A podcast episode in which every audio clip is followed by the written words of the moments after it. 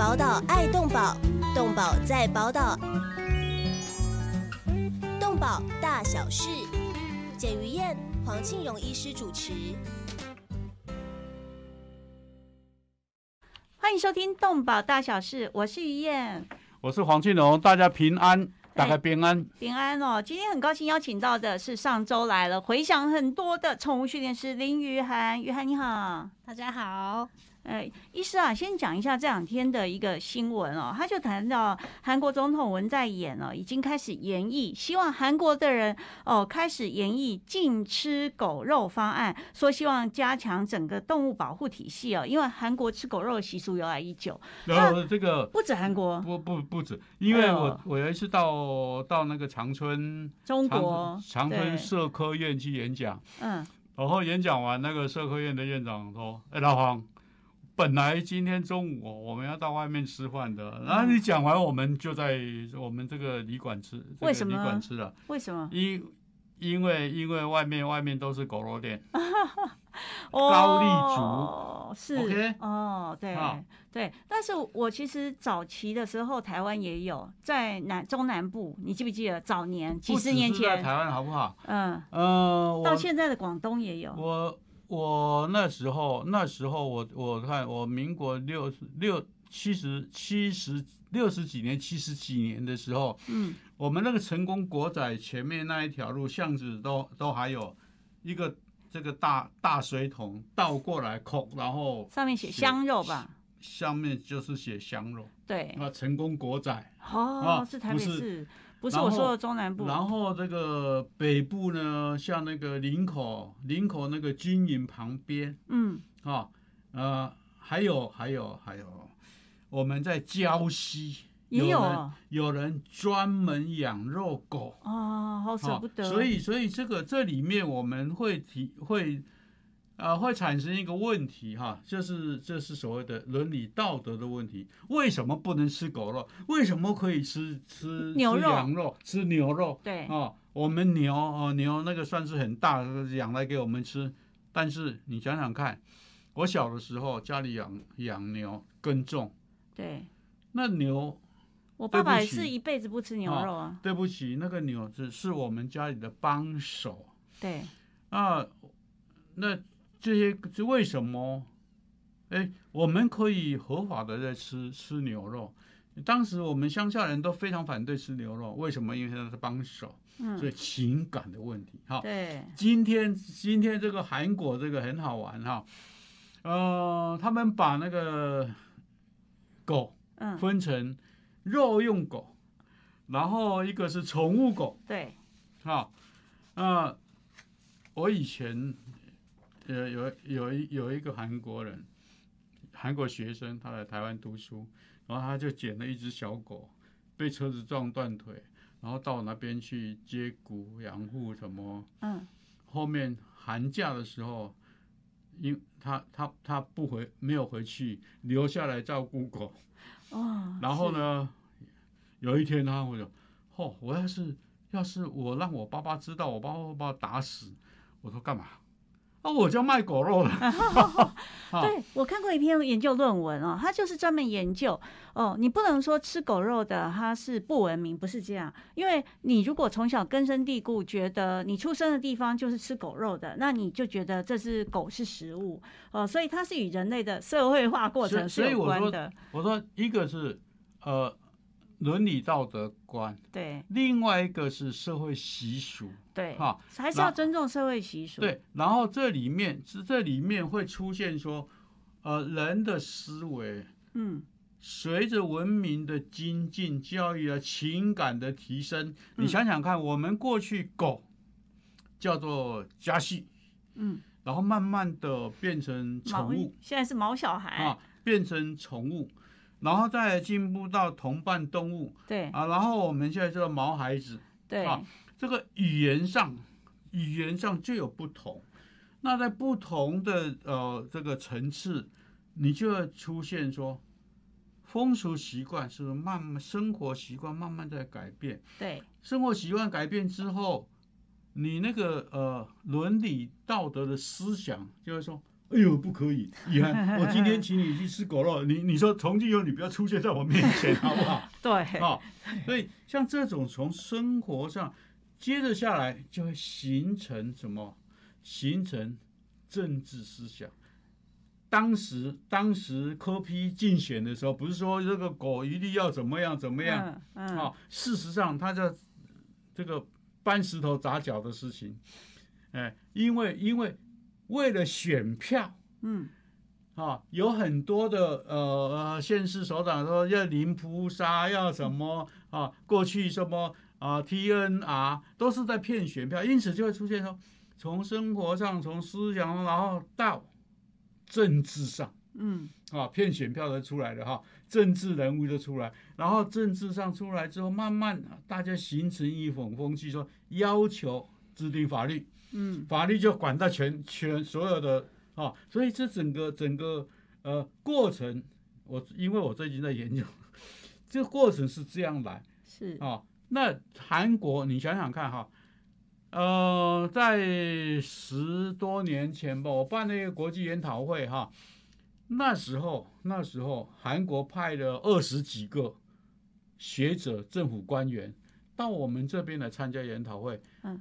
第二年之后，他们政府十大十十多个政府官员就到台湾，我们农委会去取经，怎么样制定动保法？嗯好、一直到现在，那很重要的，你你想想看，要总统哈，嗯过去虽然有什么汉城奥运在压迫，说逼迫说什么哦，你你不不吃狗肉，嗯结果奥运一完，听说他们政治人物带头吃的更厉害。真好的，现在韩国说狗肉流通已经少了，一千万以前是一只一一一千万只，现在是一百五十万只，一百五十万还是很多哎。就像我们，就像我们，我台湾过去到处可以看得到卖香肉的，嗯。现在真的你真的要去找香肉还难还还难找。对，啊。同样的道理哈，移风易俗，慢慢风俗习惯慢慢在改变，然后，人类的那种情感、知觉、道德、伦理什么慢慢在提升，嗯。认为说吃狗肉就是罪恶，对，是违法啊。嗯。所以我常常说，哎，为什么可以吃猪肉？为什么可以吃这个这个羊肉？啊啊，为什么不能吃狗肉？嗯，你说，嗯，他们专门养来呃，那是肉肉猪，他他们这专门养来吃肉的啊。嗯，那我说，那我现在专门养养那个韩国就是养肉狗，要么专门养肉狗，而且还找大这个大型品种的狗来交配啊！我真的，我我以前在西安有一有一次去西安，我那个朋友说：“哎、老黄，哇，昨天晚上才想到你。”我我说想我干嘛？哎，我们的养狗，我说养狗卖得出去吗？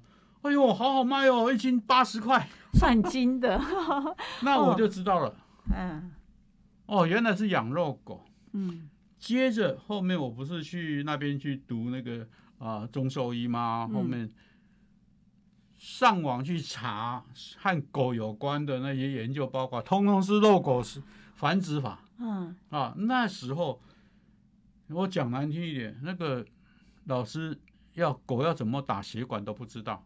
嗯。啊，然后狗怎么打血管，哎这些，那像这种情形，社会在在进步，在转变哈。对，啊，固然我们说他养来要吃肉的，问题是问题是在我们整个感觉上，狗已经不是狗已经不是让我们做肉用的了。对啊，对啊，在情感上，哦，再加上狗对我们人类的什么互动行为，对。啊，平常养来做什么的那些，整个整个社会在改变。过去我去我去西安，还看到路上还有马车，嗯。哈、用马拖在拖车。现在我看连连连那个马粪都看不到，不要讲马车。对，时代改变整个社会在了。改变对，我就看到报纸的报头的那个副文，因为 COVID nineteen 现在大家没办丧礼嘛，就某某啊，我妈妈什么什么这样哦。然后下面就是除了子儿子女儿的名字，还有呃毛小孩谁谁谁一起聚名下去，所以时代真的不一样、哦。那我们当然也要请教，呃，今天来到节目现场的宠物训练师林玉涵哦，就是上一集里面我们提到了，呃，有各种狗狗，那有好训练跟不好训练，可不可以谈谈啊？哪一种狗狗是最好训练的呢？因为上一集节目有说有狗狗会认识三百多个字母，哎，那真的是非常非常聪明。有啊，狗狗有狗有有金狗也有笨狗、啊。哦对啊，哪几种狗？不要只讲一种好，哪几种狗是你训练过程里面觉得哎很容易上手，聪明的不得了？我目前接触到比较多的还是米克斯，嗯，对，然后再来的话，可能当然每个品种会有它自己特殊的强点，但嗯是一定都会有弱项，像米克斯也是会有，可能他就是比较不喜欢陌生人，但是。我都会说，没有比较好教的狗，只有你能不能愿意去了解它。对所以怪的还是主人。对，没错。呃，但但是有特别不好教的狗吧，不稳定的狗啊。不稳定，现在其实会遇到的状况比较多，反而是他自己本身会有情绪上焦虑的问题，可能就是他对于跟人的接触，因为有可能就是社会化不好，所以在跟人接触的时候，其实他焦虑感或是他的压力会非常的大，间接造成他跟人是没有办法做训练的。那怎么办呢？你遇到这种不喜欢人的狗，就是可能先，如果他真的是情绪上的问题，有时候我们会请教兽医师，看看是不是有一些抗焦虑的啊健康食品下药或是药品，可以作为辅助用，让他在吃了药之后可以比较稳定他的情绪，再来帮他做训练。有吗？黄医师有这种药吗？下了之后他就乖乖的变聪明了？人不是变聪明，不要那没有那么敏感不可能，这样。没有那么敏感，然后慢慢习惯，主要是这样，是是是这个步骤是这样嗯，是什么药呢？啊？什么药？对，抗忧郁药。讲过了，抗忧郁药。有一些是抗焦虑的，它可能是吃的啊，有些是液体状的啊，这些都有，或是嗯有些是项圈啊，它会散发出费洛蒙，让它比较放松一点。这个有效吗？费洛蒙有啊哎以。前我不是有送给你那个那个猫的那个哦，嗯是是是是，然后让它不乱不乱大小便。好像不记得，不过我的猫都很乖，嗯猫都很乖。嗯，啊，那么这样子哦，所以以以从我们于涵的心理来讲啊，就是没有不好训练的狗，也没有不听话的狗狗，是这样吗？对，没错。嗯，所以我们当老师要知道，没有那个笨的学生，只有不好的老师，嗯嗯哎，不会教的老师。对，那我可不可以请于涵先简单的教我们说，那我现在要叫这只可爱的小黄，啊嗯，叫它啊，它不能了，那意思是老黄，是不是？这是小黄，哦，我黄老，啊，好，好，好，叫他 Lucky 好了。我要如何叫 Lucky 哦？听到这个名字，他就要坐下等待趴下呢？嗯，通常一刚开始，我们的第一个步骤一定是会先教他认识自己的名字，这样他当你在叫他的时候，他才知道哦，原来你在跟我 Lucky 对，你就先叫他 Lucky。当然后给他他东西吃，哦，对要给他要东西要搭配的零食，就像我孙子黄宇瑞，哦，一刚开始他可能只是稍微转头看你一下，这个时候我们就可以给他吃，表示他有在注意这个声音。要有反应。对，嗯然后如果说他又跑跑跑跑跑，Lucky，他有转更多，就可以再给他一个鼓励。需要给那两个吗？不用，就是一样给一个，都每但是次一个。对，但是之后你就会发现他的反应会越来越快。可能你他原本在跑跑跑，叫他 lucky，他就会整个不需要。增加到三个、四个、五个，每次都一个，对他们来说，他们是没有数学概念，不会朝三暮四、朝四暮三都没有关系。有吃就好了。当然是它会有大小块的区别，所以我们在做训练的时候，我们其实会把零食剪成小块状，小小的，对，嗯，因为不会让他一下就吃很饱，不想练习，但是他也有得到一点点的好处。嗯，对，然后增强他对这个名字的敏感度。那当、当你叫他 Lucky，他会直接过来，在你嗯面前看你的时候，就可以开始吐舌头了。对，他在吐舌头。好，他很可爱。然后这时候呢，如果我们要叫他坐下，我们可以先用诱导的。如果他这时候是因为他现在已经是坐下的样子，哦，他站着如果他假设他是站着的话，我们可以诱导他，可能就是把零食往下，往他的头后面，让他头抬起来之后，可能就会顺势屁股坐下去。那以前比较旧有的方式，记他可能是会吗？头抬起来，屁股就会下去。因为他会这样，顺势，他为了为了抬头看，然后坐下来是最舒服的姿势，哦，所以就然后甚至甚至这个往他鼻子稍微呃弄一下，然后他抬头坐下就坐顺他就会顺势坐下，去。顺势嗯啊，顺势，对，不要不要强迫，嗯因为早期的话，可能就是会想要，因为是训练军犬嘛，那他们嗯。速度要快，可能就会用皮质链啊，或是直接压他的屁股。当然这样是非常有效，但是你会发现狗是不开心的。嗯，那现在的训练就会慢慢转变成，我们应该要让狗是在开心的状况下跟我们去做配合，这样子对他们来说是比较有动物福利的。为什么它要开心？因为开心他更更愿意学习。因因为他有一个规则可以遵循，他不会不知道我现在无所适从。是，当他是知道这个规则之后，其实他会心情心情上会更稳定，然后也不会有压力的状态。是我们现在访问的是宠物训练师林于涵哦，先休息一下，进入广告，马上回来。动物保护工作不仅仅只是关心流浪猫狗而已，而是包括了在天空飞的、地上走的、水中游的各种动物。在专业化时代，从事任何一种物种的保育工作，都需要专业的人才与大量的物资，长期的投入，才能显示出成效。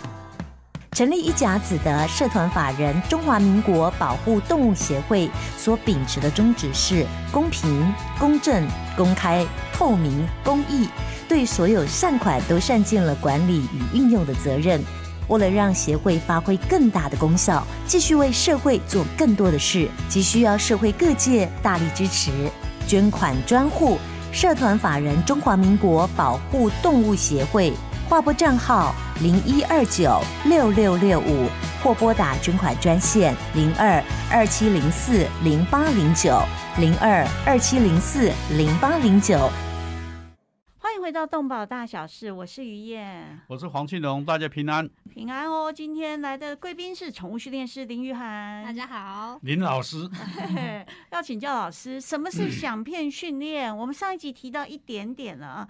好，那响片训练有什么诀窍呢？那掉一声跟掉两声跟掉三声，狗狗能够数数有差别吗？呃，在有啊，你讲啊。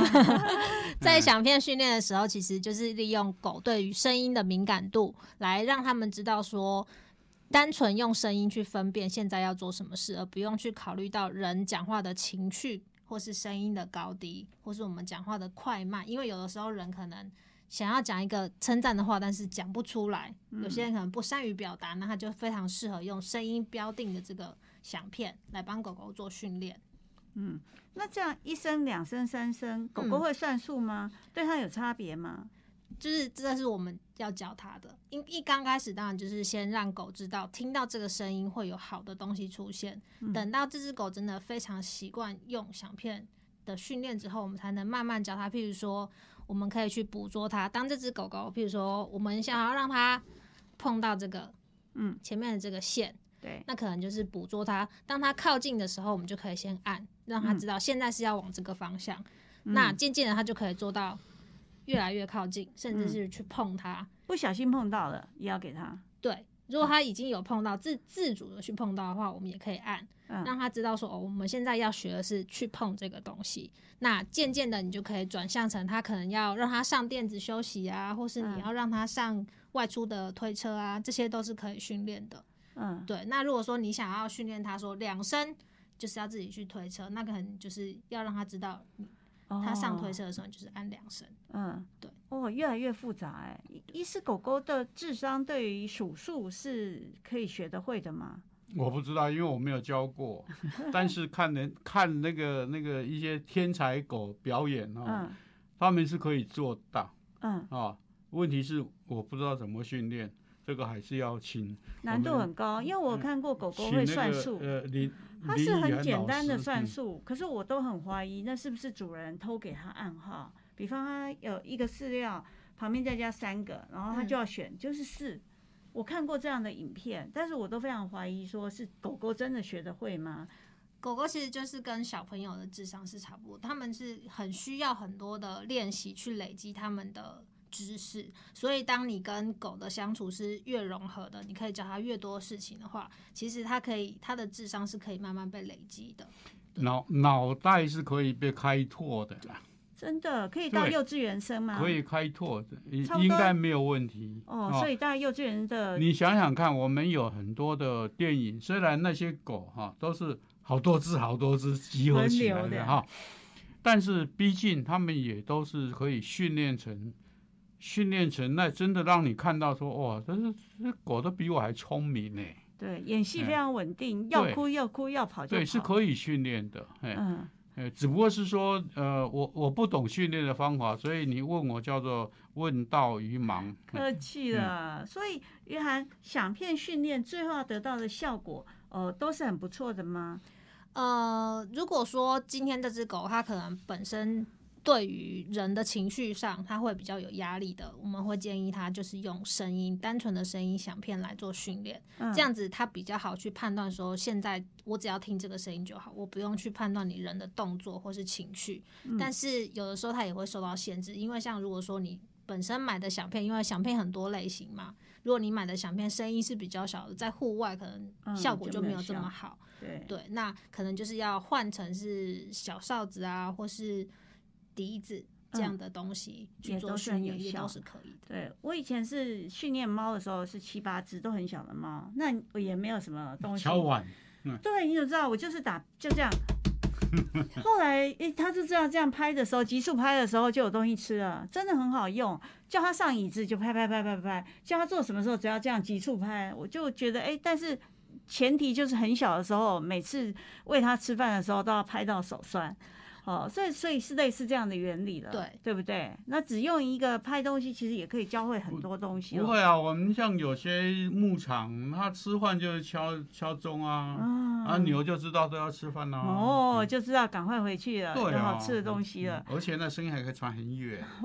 哦，那当然，很多朋友就会问我，就是我现在要领养一只可爱的狗狗，要怎么挑选呢？我们都很鼓鼓励大家领养代替购买，可是生物收容所里面的狗成千上万，啊，有的时候都是年纪也稍大了。我们可以领养年纪大的狗吗？我们是不是一定要怎么样选择才能够才是做出不会后悔的抉择呢？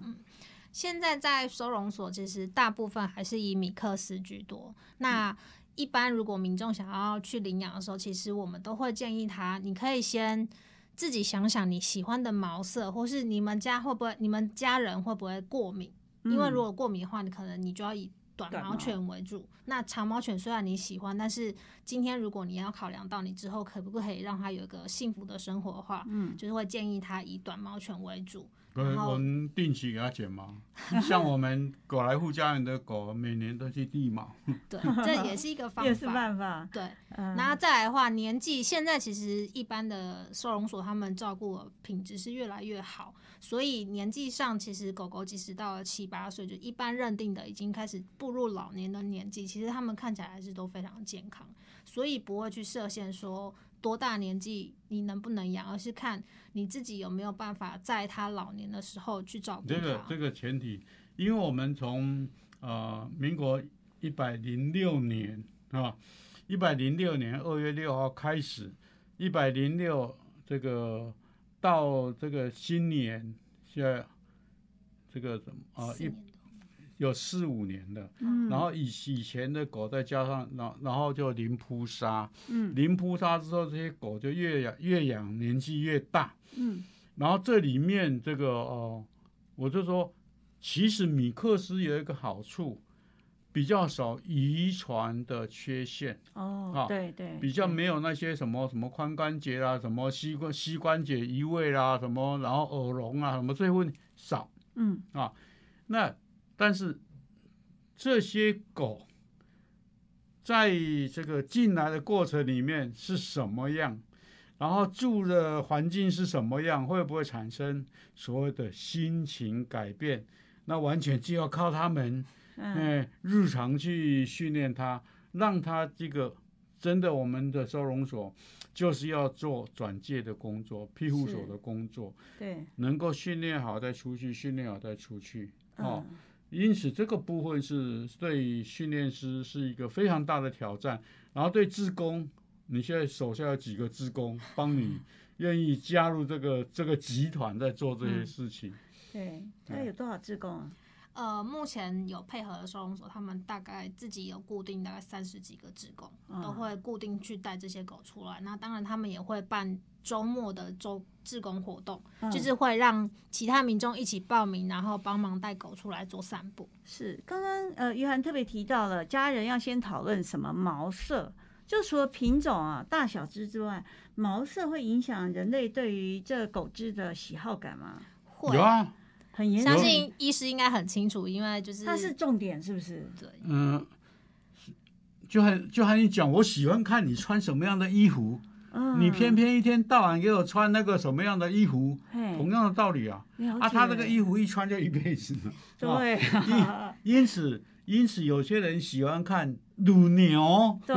黑白花的啊、对，那有些人喜欢看啊，哦我就是要看那个黑的亮要壮的，哎，高呀，哎，打架打起来比较用，对不对？是。那也有人喜欢看的就是整个白色啊，或者是黄色、花色都有。嗯哎啊，因为米克斯的颜色非常多种，但是这里面我们真的我们要考虑，第一个您有没有地方养啦，对呀，这才是最重要的。所以很多人都养小型犬是没有办法，因为家里很小啊，米米克斯不可能小型啊。对，啊，米克斯都是那个长大会平均平均差不多十公斤上下哦，是啊，有些到十五公斤呢、那这种中叫做中型犬，你第一个你有没有空？嗯第二个，你有没有时间带它出去遛狗？这个是必定要的。对，这个哦就是大家最大的压力，哦常常出门都是半夜了，还有你的家人、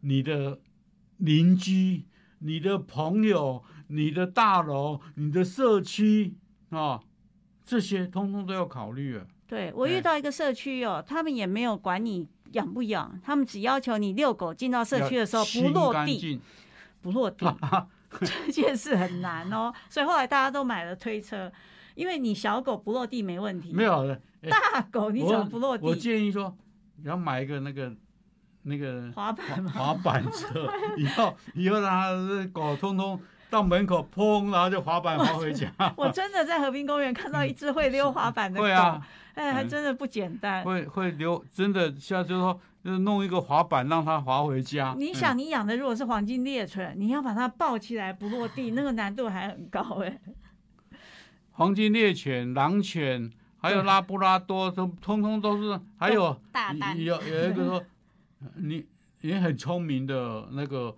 呃边界牧羊犬哦，是，那很聪明，对不对？嗯最聪明聪明，但是嗯它的运动量需求非常那个那个非常大，而且身而体要很好。而且鬼点子很多，嗯 嗯，非常的聪明，这所以它么聪明会找细缝，嗯对，就是找你的弱点处去。鬼点子很多，嗯，嗯例如呢，例如，就是他可能会知道你你现在要出去了，嗯那他就会可能就守在门口，或者是盯着你，嗯然后叮叮叮叮到你会心里发寒。对，就是得他可能下一秒就会咬住你的裙子，不让你嗯出门，就是他嗯会钻这种细缝。嗯对哦然后好贴心哎，所以在领养的时候，其实我们也会询问一下民众，就是你平常最喜欢的活动是什么？如果说他就是标准最好的答案是什么？不一定，如果说你如果说你今天你就是比较居家型的人，可能我们嗯就会推荐你你喜欢的颜色，然后刚好这只狗它的需求量也没有这么大的，嗯这样子你带回家，的个性要去配合这个领养人呐、对，哎我们会帮他们做媒合。哎，哦，真的，所以没有想到第一个是颜色，因为我有参加一个呃 Facebook 的集团，它就是宾士猫俱乐部。通哦。常你养的黑白乳牛猫，对，就是这个黑的，嗯，最后一辈子都是在养冰室猫，然后看到每一只都是各种哎，其实其实呢，看起来清清爽爽的，很棒但是就是戴已经就是戴了面具就，是清清爽爽的，哎，对对，黑白的嘛。哦，那么好了，那现在呃，跟经过于涵的配对之后，我们找了一只很可爱的狗狗回家了。那这个时候，呃，这个时候回到家里之后，环境转变，我们要怎么样来帮狗狗来适应呢？嗯，通常会建议民众，如果说你们是用领养的这个途径的话，可以先询问一下原本他们在领领养的这个，譬如说收容所好了，他们一般的日常的生活作息是怎么样？嗯先在头一个两个礼拜，先照着收容所的生活作息去操作。那可能我们带回家的时候也不要急着洗澡，因为毕竟它身上的味道会是它最熟悉、让它安稳的味道。那如果说你一回家就是洗澡，因为洗澡也是对狗来说也是一个压力。哦，哎这是没干哎，这对个很重要，有可能它你一帮它洗澡之后，它隔天开始一直拉肚子，一直拉肚子，然后你就可能觉得这只狗它是不是嗯这只狗它是不是身体不好？那我要退养。可是嗯有可能是因为你帮它洗澡的这个动作，让它压力太大，才开始拉肚子。嗯，所以呢，第一个就是考虑原本的生活作息，再来就是你能不能在收容所先帮他洗好澡再回家。如果有考虑到家里可能有小朋友或是有老人家的话，可以先在收容所帮他洗干净带回家。嗯那带回去之后呢，其实不建议马上要带他出门去散步，因为他也要适应新的环境，所以。回去之后，可能就是先，如果是一般住家的话，就是先让他在住家里面跟你们活动，比较熟悉之后再开始带出门。那出门的距离的话，可能也要先从五分钟、十分钟，再慢慢增加。那不带出门怎么上厕所？所以也要训练在家里大小便。哦，但是可以吗？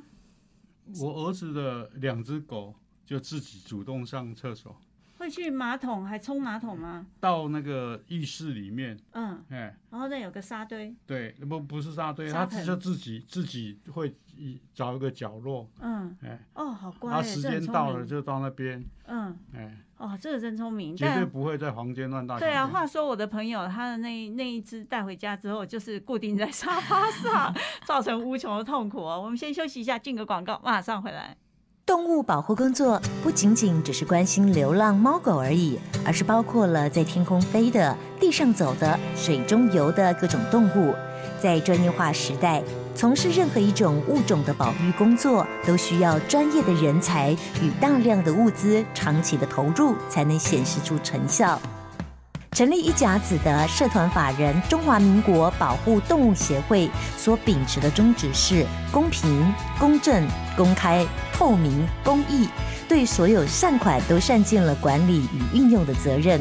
为了让协会发挥更大的功效，继续为社会做更多的事，急需要社会各界大力支持，捐款专户社团法人中华民国保护动物协会。划拨账号零一二九六六六五，或拨打捐款专线零二二七零四零八零九零二二七零四零八零九。欢迎回到动保大小事，我是于燕。我是黄庆荣，大家平安。哦，还有我们的贵宾是宠物训练师林玉涵，是那玉涵刚刚讲了哦，回到家里不一定要先把狗狗先洗澡，让它适应哦。不要不要立即改变他他的呃任何事情，嗯包括习惯、生活习性，呃，因因为你已经改变环境了，嗯，对他来讲，呃，上次我们不是有那个呃宠物舒压吗？嗯。哦，哦，他改改按摩胳肢对，改变了环境哈，然后然后胸部这个地方可以可以可以可以，只要是他愿意，嗯你就给他这个按摩按摩舒压，是然后呢，他很舒服，会也会对你更好。嗯嗯，那么呃，除了适应环境哦，约翰有建议民众认养狗回去之后可以开始做些什么事吗？回去当然，因为有的时候可能不是全家人一起来领养狗，嗯，所以呢，要介绍是不是？把家人一个啊，一这个介绍。是爸爸，这是妈妈，嗯这是阿公，这，是回去可能就是要由这个主人，就是领养的人带着他去认识各个各个不一样的家庭成哦，员。好像娶媳妇进门哦，还要包红包。啊，事实上是这样啊，因为你你要一起生活，一定要嗯认识。像像我那个哦，我我我我儿子的那有一只，我养养两只，对，一个是杂种的腊肠，嗯比较大只，那个很通人性，嗯。他会叼着玩具去和我那个孙子玩。哦，另外一只哈、就平常就睡觉，嗯。但是现在现在因为我那个孙子会和他玩，所以只要一听到他回来，嗯，哦，两只狗就冲到门口了。没，有。那个那个杂种的杂种的腊肠就跳到沙发上看着啊，那一只另外那一只平常过去都是躲在角落睡觉的，嗯就会跑出来了，和我那个孙子玩，嗯哦也就是认识了。嗯而且我我嗯那个就是一个，只要我孙子哭啊什么，他就叼着玩具到他面前去晃晃晃晃晃去逗他，去哄小孩。所以像这些都是你你必须一必须要让他让让狗和人之间相互认识，而且要有互动。啊、认识之后，慢慢的要有互动，让那些狗嗯。觉得，哎呀，这个人好棒，哎，嗯是，所以人跟人之间有投缘与否，狗狗有没有跟家里哦，就是某一个，通常好像都是爸爸嘛，他就是特别不跟他亲近，有没有这回事啊？还是会有，但是这个部分的话，可能就是要看家人想不想跟他家去，因为有确实有些爸爸可能就是他可能会怕狗，但是他可以让小朋友养狗，但是嗯。狗不要靠近我，这样就好了。对，那这个部分的话，其实就会跟小朋友还有妈妈说，那或许你们把狗狗教的乖一点，嗯，这样子爸爸会更喜欢它。对，就是不一定要去强迫爸爸一定要喜欢这只狗，但是但问题是你当爸爸的一定要喜欢啊，对不对？啊 就是让他至少不要排斥，因为如果说真的爸爸排斥，所以我刚刚讲过了嘛。，家人嗯要养狗，你整个家人愿是不是愿意养狗？嗯，哈、这个都是条件。你要是家里有一两通常就是有一两个他愿意默认，但是他不愿意碰它。不，我甚至甚至你要知道，那个狗很敏感哈、对，你不喜欢我，我也不会喜知欢你，我真的我也不会喜，甚至甚至一不小心就会咬你一口，然后这个老鼠冤哈、越结越深。对，啊，这个部分，这个部分领养人在这方面，一个是家整个家人，刚刚讲说要介绍每一个认识，嗯那介绍的过程里面，哎，是不是有一些什么小礼物啊？哦，嗯或者是一些小动作啊，让他觉得，哎呦，这个，哎，我我进到这个家好幸福哦。有吗？有一般？一般我们在跟狗接触的时候，其实都会告诉大家说，不要太贸然的去弯身体，把你的手放在狗的头上，这样子，哦、不能，因为这样子对他来说有一个空间上的压迫感。嗯所以建议，如果说今天，譬如说我今天我是事主，我带着我领养的 Lucky 回家了，嗯那可以请家人就是坐在他们喜欢的位置，甚至是地板上，嗯，就是高度上面跟狗比较接近，让它比较放松，不会觉得说今天太有压迫感。嗯那、当然也不要围成一个圈啦，因为这样子就好好像把它包住要一样。群殴，然后呢，我们可以带着从收容所一起带回来的小饲料或是小零嘴，然后发给每一个家庭成员，请他们轮流跟这只狗狗介绍，然后狗狗靠近它的时候就给它一个小零狗狗嘴吃。你好，我是于燕，Lucky，欢迎你来，然后给它东西吃。对，然后哦这样子介感很重要。对，就是介绍这样子的过程，让他们可以彼此认识。然后，当然在你们家庭的活动中，比如说你们吃饭的时候啊，或是嗯你们平常看电视的时候，就可以带着狗狗一起，让他知道说，哦，原来我现在换地方了，那他们的嗯生活习惯是怎么样，嗯怎么？样的情绪是开心的。嗯，对。哦，这真的都是要很认真哦。那么我们去养的，这是训练收容所的狗狗，和我去呃那个品牌店去买的狗狗，这里面有没有基本的不同呢？不同的话，就是我们去外面买的大部分都是有品种的狗狗。那不同的品种，像是柯基好了，它就是可能会有髋关节的问题。那有些可能像黄金的话，它可能会有咬东西的问题，然后一样髋关节会产生这些病变。所以养之前可能也要评估一下自己对于这样的疾病，我可以做到什么样的程柴度。犬呢？柴犬的话，比较会有神经质的问题。对，就是它们个性会比较敏感，当然也会有个性不敏只小。柴犬，把它整个门都咬掉、拆掉了，对，因为它去上班嘛。那柴犬自己顾家，就整个门拆了，所以就是有可能它的活动量不小，足。它活动量很大。真的是很小一只啊。然后而且你就看到照片而且上面。整个门就是无法嗯再用，只好去跟房东道歉，再去嗯买一个门给它装上嗯去。所以你这时候你能处罚他吗？嗯怎么？罚呢？因为已经距离他拆掉门已经一整天了。可是是因为你没有先提供给他满足他的需求，所以他才会做这样的事情。所以还是人的问题。对，要处罚的是那个人。对，所以总归就是我们真的要养狗之前，可能要先思考。我我喜欢去户外嘛？如果我今天我我喜欢去户外，可是我养了一只马尔济斯，嗯它对于陌生环境或是宽广的环境，它就是会比较害怕。那我适合养这样的狗吗？嗯如果说评估之后，我觉得我适合养什么样的狗，我再去可能做领养的动作会比较好。嗯，所以这样看起来，黄医师米克斯事实上是很适合台湾人的个性，对不对？呃，应该这样讲哈。我我们台湾一我们台湾，因为过去有所谓的叫做高沙犬，就台湾犬。嗯那台湾犬的体型样子比较接近米克斯，了解。然后这样繁殖下来一堆米克斯嗯啊啊，是我们我我们的环境饲养方法，说老实话是很适合米克斯生长的空间。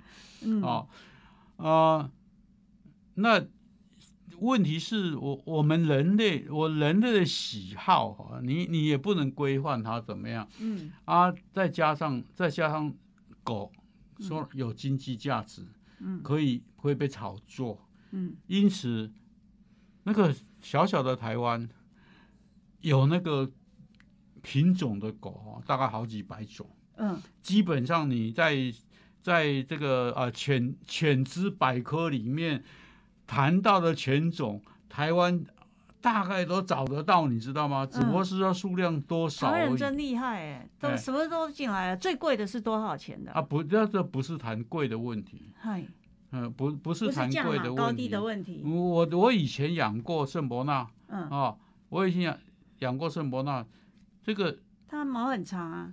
呃毛不是很长，嗯，毛真的没有黄金长，哦对啊对，呃，没有，也没有那个什么獒犬那么长，嗯但是体型很大。对，因为我我因为我那一只我那一只圣伯纳是母狗，嗯八十几公斤，哇，看病的时候都扛不动啊，他我生病的时候我都我自己兽医，所以不 用不用扛去去看病。哎，那在这里面你想想看，台湾的天气很热。对，啊啊！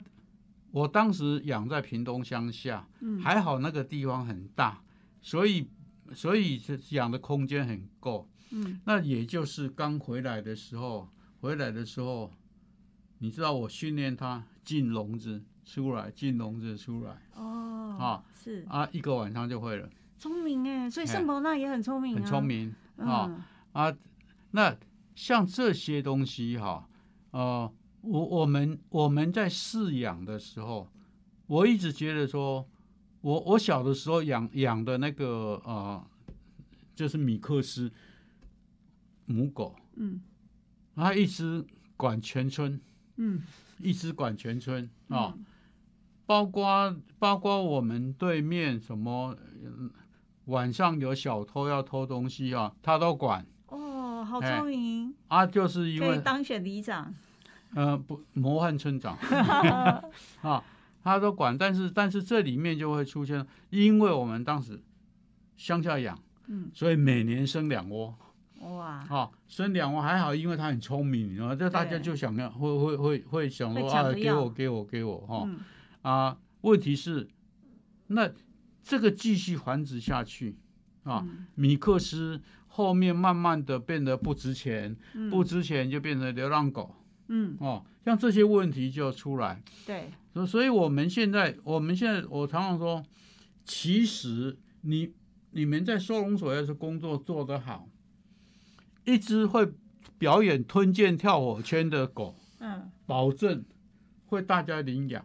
第二个不会有人在弃养。对，哦，因所以我那时候我那时候一直在一直在想说，我们我们的收容所哈、要要训练一个什么马戏团啊，狗狗马戏团啊、嗯。去去到各个学校去做学校或社区哦什么活动去做有剧情的表演，像那个嗯。嗯，你想想看，我们在在美国，在美国的那个，不管是呃加州、加州或者是圣地亚哥那些那些，它都会有流浪狗的表，它都都有狗表演。嗯那表演的狗，那都是流浪狗，嗯甚至包括在电视上我们也看到。那假如我们能够收容所能够呃把这个呃训狗训练成那个样子，那以后我就说我们的收容所变成一个像剧院一剧院一样哈，嗯一个一个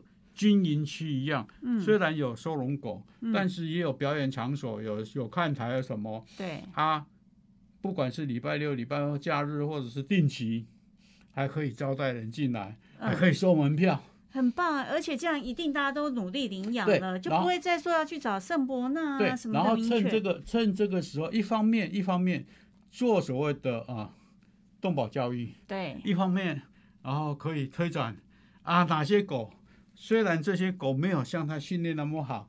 然后，然后那个我们那个表演的，他不能送我，对不对哈？没有那么好，但是最起码嗯，会有基本的服从训练，是那，这些都可以被领养。对哦，很棒哎，我我一直想说，我要盖一个像这样的呃动物动物福这个收福利教育的一个场所，是一，方面收容，一方面有做推宣导哈，嗯。一方面又可以利用这个啊。我看不远嘞，有余涵在，他很容易 就是这这一百只狗，他就训练出一个团体用了，表演用这个用用这个赚钱。因因为我你想想看，做任何事情，嗯，虽然钱不是万能，他还是要有商业逻辑在里面，但是才能长长久久。常常是没有钱万万不能哈。对，然后比如说以涵，我一个月十万块请他，嗯。哦，他我告诉你，打都打不跑，不要说我明天要辞职，对不对？哈？因此像这些，我们在进一个事业的时候，这些都是我们必须要整个配套，又可以做这些好事，然后我们可以留住人才，甚至还可以再把人才送出去加强训练。哦对对，，这个是我我一直想说，我们要怎么样再可以把动保协会经营得更好。一定可以的。尤其我们很多政府单位的官员也都有收听我们的节目啊。希望对，那希望我们大家共同努力哦，让民间的力量可以成为整个呃狗狗快乐的全员和后盾。今天也非常谢谢宠物训练师林于涵来到我们节目哦，我们一起共同努力，好不好？是加油。所以，我听到的就是我们最好把那个废除的那个军营哈，嗯能够拨一个给我用。对，嗯应该是可以吧？是不是？我们的政府部门，那也提醒您哦，如果喜欢我们有喜欢我们的节目的话，要继续按赞、分享，在 YouTube、Facebook、KKBox 都可以听到我们节目哦。还有那个 Google 也可以听到哦，是，还有还有中华民国保护动物协会的那个脸书，对。对对，请支持中华民国保护动物协会啊！也不要忘了哦，在呃下礼拜同一时间，我们空中继续再会喽，拜拜拜